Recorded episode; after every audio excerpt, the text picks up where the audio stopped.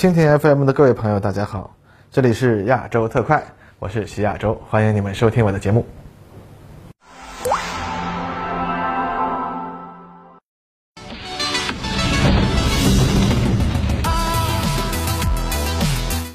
各位朋友，大家好，欢迎收看本期的亚洲特快。哎，上周啊，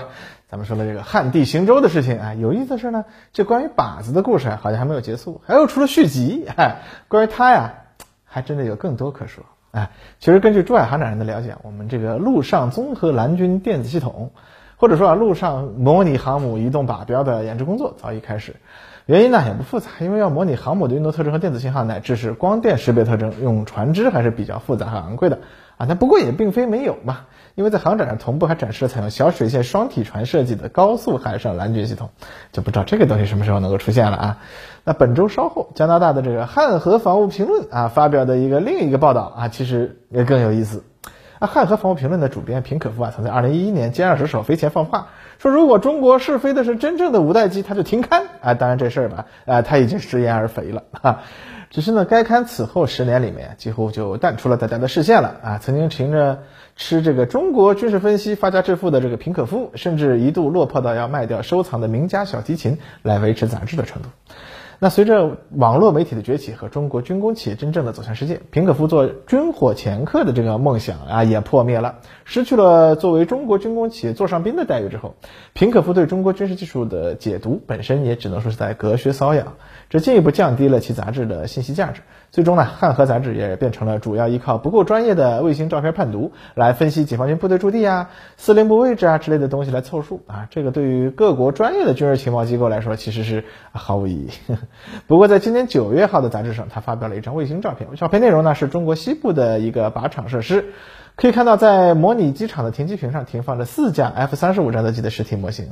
这张照片其实内涵非常丰富，大概是汉和杂志十年来发表最有价值的一张卫星照片。当然了，还是那句话，平可夫都能看出这照片的意义，各国军情报机构要是没注意到或者分析不出来，那才是多多怪事啊。那关注我专栏的朋友可能还记得，前年，我编译的美国兰德公司为兰美国空军写的一个报告，就是分布式空中战役。这本报告中指出啊。中国远程导弹打击战役的作战方式正在发生变化。由于导弹精度够高，威力够大，攻击机场跑道已将其瘫痪，已经只是一个次要的作战方式了。那解放军在这样的战役行动中，最关键的目标是直接将敌方高价值的固定设施直接点名消灭，从而实现长期的破坏和瘫痪美军的作战能力。那按照这一认识呢，兰德对美军的建议是啊，在局势紧张的时候，尽可能啊将。集中在少数大规模基地中的机群分散出去，在太平洋岛屿和东南亚的岛屿上寻找一系列的临时基地，包括能够驻扎一个大队进行为期数周作战的二等基地和仅仅让一个中队进行临时部署的三等基地。其中三等基地甚至全部设施都是临时的，实际上是快速猛禽部署方式的进化版本，可能它只存在一昼夜乃至更短时间。所有的机场设施，包括指挥中心、油库、弹药。其他后勤设施乃至机场警卫部队都用 C 幺七和 C 幺三零运输机装载。换言之啊，按照兰德的计划，战时美军将不惜侵犯有关国家的主权，临时用美军抢占相关国家的军用民用机场，用于临时部署美军的战斗机。那兰德的理论依据是，瘫痪一个大型机场的固定设施需要的导弹数量和瘫痪一个小型机场差不多。那么用这种方式把飞机分散不出去，那么要达到瘫痪美军的作战目的，需要的导弹数量就会翻上几倍啊！这样呢，就可以迫使对手更快的消耗导弹，最终呢，等到对手导弹消耗赶不上补充速度，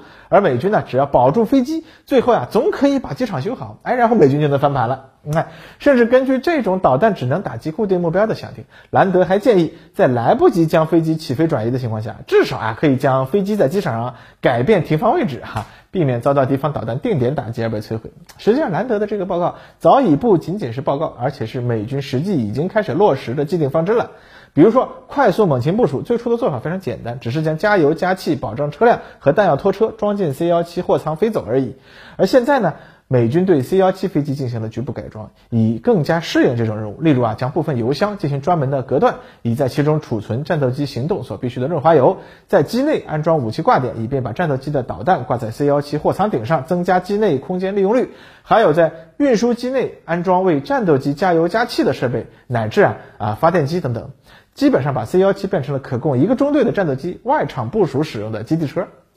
类似的，美军还进行了仅使用几个笔记本电脑和一些便携式机箱即可运行的大队级地面指挥控制系统的测试，也是为了便于在抢占机场临时啊开设指挥部。此外呢，美军还为机场地面保卫部队增购了一批轻型装甲车、无人车辆，以便呢在临时抢占的机场附近进行巡逻。即使如此呢，他们还嫌不够，这种临时部署仍让美军不放心。为此呢，他们近年来还进行了一系列以外场部署为主题的演习，演练了机场遭遇敌方特种部队空降突袭或者游击队火箭弹袭击之类的项目，甚至按照兰德报告中提到的内容啊，对机场地勤人员进行了射击和战斗训练，以便在遭遇敌方特种部队或游击队突袭时啊，可以临时拿起步枪充当战斗人员进行抵抗。基本上呢，这就是一个利用他们认识当中弹道导弹和高超声速导弹只能攻击固定目标的限定而拟定的一个特殊的作战方式。希望呀，利用机动来降低导弹攻击的效果，让美军在主要的海空基地遭受攻击而瘫痪的时候，能够通过使用盟友或者伙伴的机场继续作战。同样，海军海军陆战队和陆军为此啊，也开展了一系列类似的研究和修改其作战原则，包括。美国海军近期将其预制浮动基地部署到了琉球群岛等行动，实际意义呢，都是和这个分布式空中战役的概念类似，企图用机动躲避火力，避免过于依赖已有的固定基地，导致在导弹突袭中啊整个作战系统瘫痪的结果。那么这样做有没有效果呢？嗨，我们不好说，但至少平可夫用这张照片表明，解放军可不是不能打时间敏感目标哟。哈，首先我们可以看到照片中有大量方块形的这个桩子，实际上呢，这是用来安装飞机靶标的。每一个桩子呢，表示一个飞机可能停放的位置。其次呢，我们可以看到在照片中四个桩子上都插上了 F 三十五的模型，这表明实际演练当中这些细流点上安放飞机靶标的位置是随机的。虽然我们没有照片可以确认，但是。很可能在实际测试的时候，会有在不同的细流点上安放不同型号的飞机靶标，以供导弹或者空中侦察系统来进行识别。也就是说，既然有这样的一个靶场，这也就意味着中国正在研究如何在敌方机场上一群飞机中实时识别出重要的高价值目标。很可能意味着导弹在空中飞行的时候，可以识别分配目标进行打击。甚至我们之前介绍过，以色列自吹的世界上第一种使用人工智能识别的系统的导弹啊，啊，这个帽子。还说不定是某种东风导弹才配得上的哟，啊，当然了，这个靶场可能也有另一重的目的，就是我们看用多少发导弹打集束弹头，能够确保一个停机坪上的飞机全都被摧毁，啊，因为如果只是演练目标识别能力的话，可能不需要做一个实体模型，用平面的靶板它也可以，是吧？所以呢，看这个靶场的状态，可能是在进行对新型导弹武器的作战全过程验证。从目标搜索的识别到实弹打靶到打击效果验证，直接一勺烩了。如果有这样的能力啊，意味着可以用一枚价值一两百万美元的导弹，直接消灭多架上亿美元的战斗机，这显然是划算的很嘛。而美国人所设想的，可以在紧急时刻快速把飞机转移出去，或者啊在机场等着抢修跑道的美事儿，那也是不存在的了。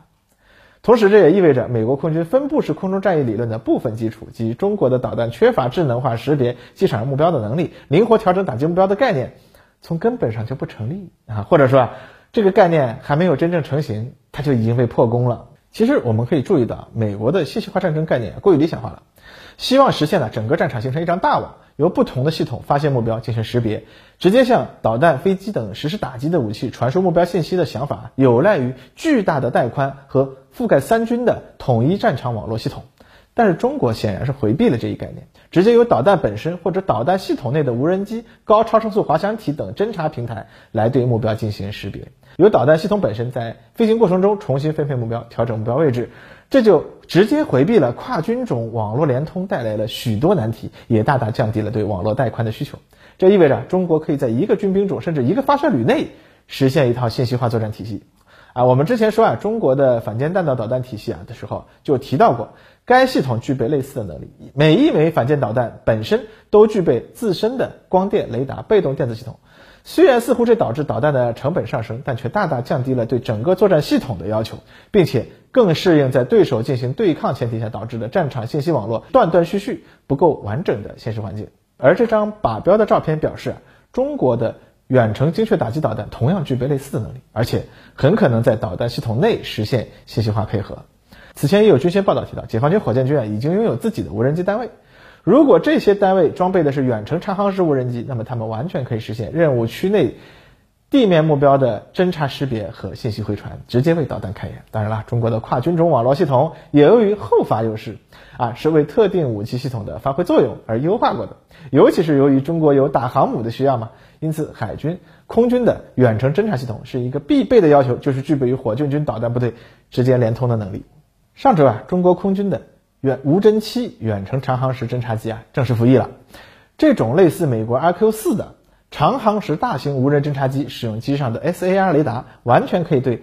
上百公里远的敌方基地进行精确测绘。啊，这也一样能够用于识别目标和为导弹提供目标指示、打击效果评估等任务。啊，至于突防能力更强的无侦八啊，那就更不提了。目前的导弹要对其进行拦截的难度啊，那就很高了啊。那至于卫星，那那又是另一个维度的问题了。目前美军正在研制可以进行实时战场监视的黑杰克卫星系统，希望使用这种低轨道卫星实现全天候无死角覆盖战场的太空侦察能力。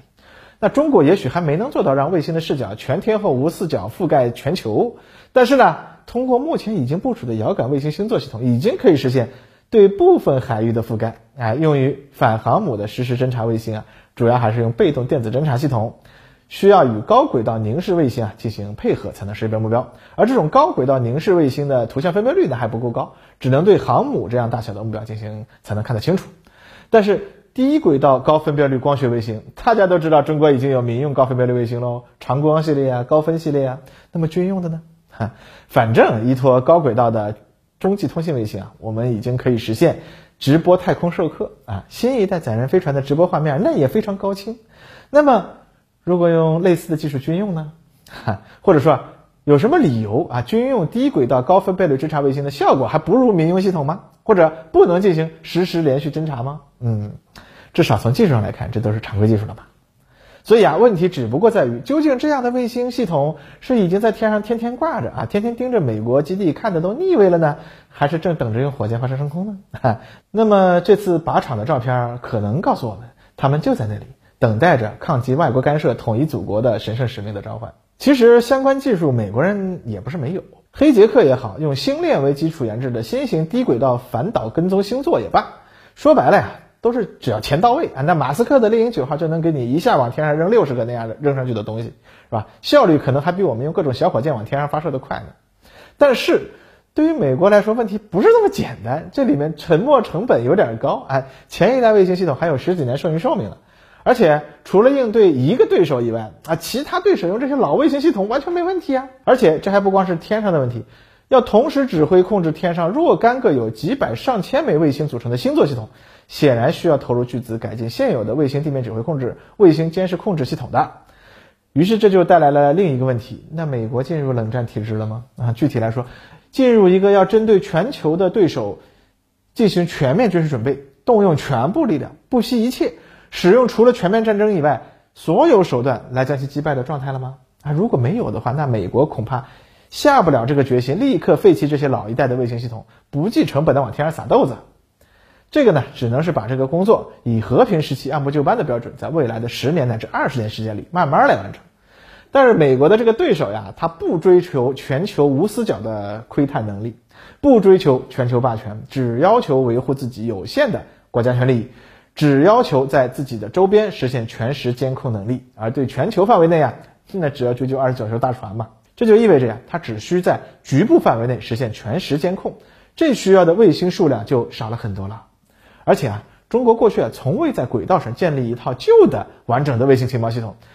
其实这和中国海空军二零一零年以后开始爆发性快速发展是一样的。我们没有那么多老的半新不旧的装备等着要继续用嘛。我们手头的老玩意儿，那都是属于拿上电视出来亮相，大家伙呀就会开始笑着说：“哎，你看解放军又来哭穷了啊！”这样子的。所以呢，可以不用想那么多。有的没的啊，什么老装备还能接着用这类的问题都不用想，直接下新装备，建立新系统就完了吗？也正是因为上面说的两个原因，一个是目标有限，一个是后发优势，中国现在得以建立了一套美国梦寐以求的监控系统，而美国呢，却一时间因为尚未决心进入全面冷战体系，短时间内啊，根本不可能实现对过去二十年折腾出来的这些为欺负小朋友而准备的系统的全面替换。结果呢，就是未来相当长的一段时间内，中国已经在亚太地区啊取得了技术优势，而美国对此啊，啊其实没办法。当然了，关于这件事儿，美国的技术官僚们那是明白的。问题在于啊，政治圈是否愿意接受这个现实？最近大家都知道，美国议员搭乘军机去了台湾，有的朋友还挺激动，说美国呀又切我们的香肠，台独当局他又有希望了什么的。但是为什么另一部分朋友都很淡定呢？啊，毕竟啊台湾嘛，大家都知道，那就是个漏勺嘛。媒体圈的风声已经出来了。据消息说，在这一架飞机上搭了两拨人，他们到了台湾以后啊做了两件截然相反的事情。一边呢，这几位议员的专车呀，就直接开去了这个伪国防部啊，台这个参谋总长到场恭迎。结果呢，这几位共和党议员开口就直接要求台军购买美军指定的破烂武器，提出啊可以给台湾数百亿美元的额度来追加采购。而台军呢，啊其实对此还非常不满。要求买啊更先进的武器，比如说 F 三十五战斗机。不过最后大家都看到了最近的报道啊，台湾现役的 F 十六 V 的改装进程提前半年，而美国向台湾交付新 F 十六 Block 七零的时间也提前一年，这无疑呢也是需要真金白银的。此外，有台湾媒体还提到，这几位议员可能还谈到了向台湾再追加出售一批二手地面武器装备。也算在这个空白支票的额度之内。共和党议员显然是打算在这里面大捞一笔了。不过台军作战能力呢，显然不可能因为得到稍微多一点的 F 十六 V 战斗机和稍微多一点的 M 一坦克、M 幺零九自行火炮这些老东西而有什么真正的提高。这就让我想起了《三毛从军记》里面啊，牛师长自杀前有句台词，我的印象特别深刻。那这个外国老大还是呃委员长大？外国老大。什么得了？谁是小把戏？我是小把戏。哎，你也是小百姓。我们都是小百姓。几十年后啊，台军这位参谋总长大概也和牛师长是心有戚戚吧。另一边呢，飞机上的另一拨人承担的任务就更有意思了，他们是去交代后事的啊，就是安排在那一天到来的时候，要求台军啊最后做几件事情。换言之呢，这本身就反映了美国有一些人啊，其实多少已经看到有些事情啊啊就快了，而另一部分人呢，却还心存幻想，或者还想在这最后的时刻。如何再大捞一笔？啊，其实不管是哪边，那给台湾当局送去的，都绝对不是什么希望，恐怕只能是双重的绝望吧。啊，其实呢，美国目前在台湾问题上，这两拨人之间也差不多已经处于鸡同鸭讲的状态，双方完全没有什么共同的话题了，只能各行其事。而同时呢，又互相觉得对面的行动在掣肘自己啊。那拜登面对这样的局面，又当作何感想呢？估计他也只能望着椭圆形办公室里吵得口沫横飞的两拨人呢，就是大。长叹一口气，哎哎，你们吵吧，我呀啊，大的要来喽。